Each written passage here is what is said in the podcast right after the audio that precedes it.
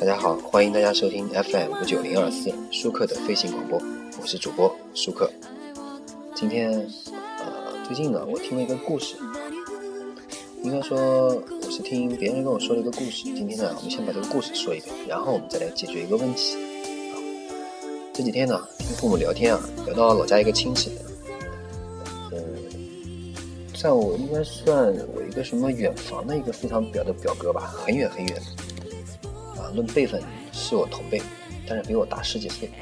他从一个贫穷的这个农村家庭，嗯，他是从一个贫穷的农村家庭一路读到了这个医科大学硕士，毕业回了，毕业以后呢，回到了县医院当了个医生。啊，在我们老家呢，还算是比较成功的。啊，一个县卫生部门的这个官员啊，比较看好他，主动把自己女儿嫁给他，希望他出人头地。但是我这个表哥呢，他。心地非常善良，他又不会逢迎巴结，就是巴结这个领导，也从来不收红包搞回扣。虽然医术确实不错，但收入呢一直上不去，还经常经常啊给来看病的这个老家乡、老家这个乡亲啊，这个朋友们垫医药费。因此呢，当时还有分房子一说啊，他也没有分到房子，也没有钱去买房子，一直住在老丈人家。就这么过了几年了，这女方家里面老丈人啊对他极度不满，逢人便说：“哎呀，我看走了眼啊。”这个怎么找了这么一个没用的女婿，拖累女儿什么什么什么的？家里面呢当面对他也很不客气。他一怒之下呢，为了摆脱丈人老丈人家，考了博士出去了。后来博士毕业呢，进了省内最好的三甲医院，一边做研究一边看病。啊，当然幸好了，他妻子一直站在他一边，帮他抵挡家人冷言冷语，无条件支持他学习，把家庭打理得井井有条。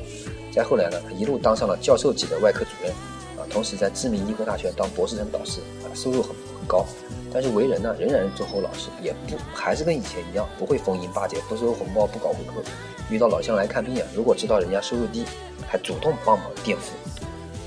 这个人呢，他没变，但是老丈人的评价完全变了。大致我们可以比拟一下，如果如果有学生我们看过这个范进中举啊，就是有点类似于范进中举的胡屠夫，逢人便说：“哎呀，我眼光好，什么评述。”这个行善积德，才能找到这么一个能干不忘本的女婿，等等等等等等。我们知道过去的人呢，也就笑笑。所以啊，其实呢，很多我我身边很多孩子，很多这个年轻人刚毕业以后，很多人说：“哎呀，怎么你这么老实巴交啊？你怎么怎么办呀？”其实我跟你说，不是因为你真的老实巴交，而是因为你刚出校门，对社会理解有限，又无家庭资源让你平步青云。你现在的地位是这个社会的最底层，最底层什么概念？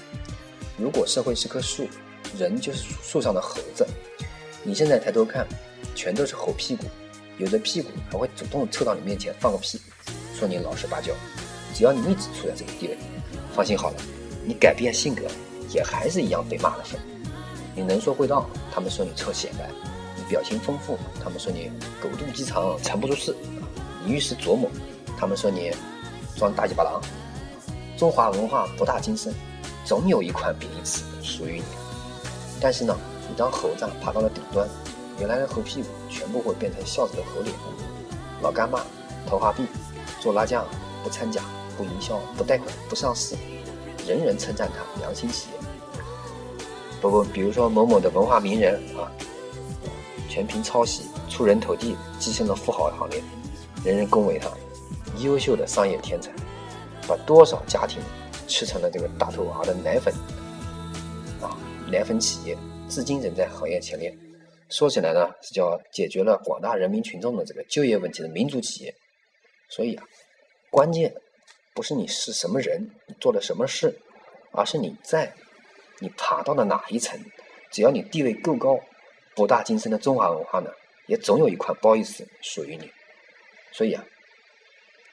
你可以费力去琢磨别人在想什么，也可以不管别人是做说什么，只集中精力的提高自己，做好分配给你的每一件事。做好以后，你琢磨琢磨，能不能做得更好、更快？有没有分配给你分配任务的给你的人都没有想到的问题？做完有没有反馈？有没有心得？有没有人可以指导你、提携你？有没有渠道让你接触到更好的平台？这个过程也许要一两年，也许要三五年。但是当你终于走到了这些啊，这个。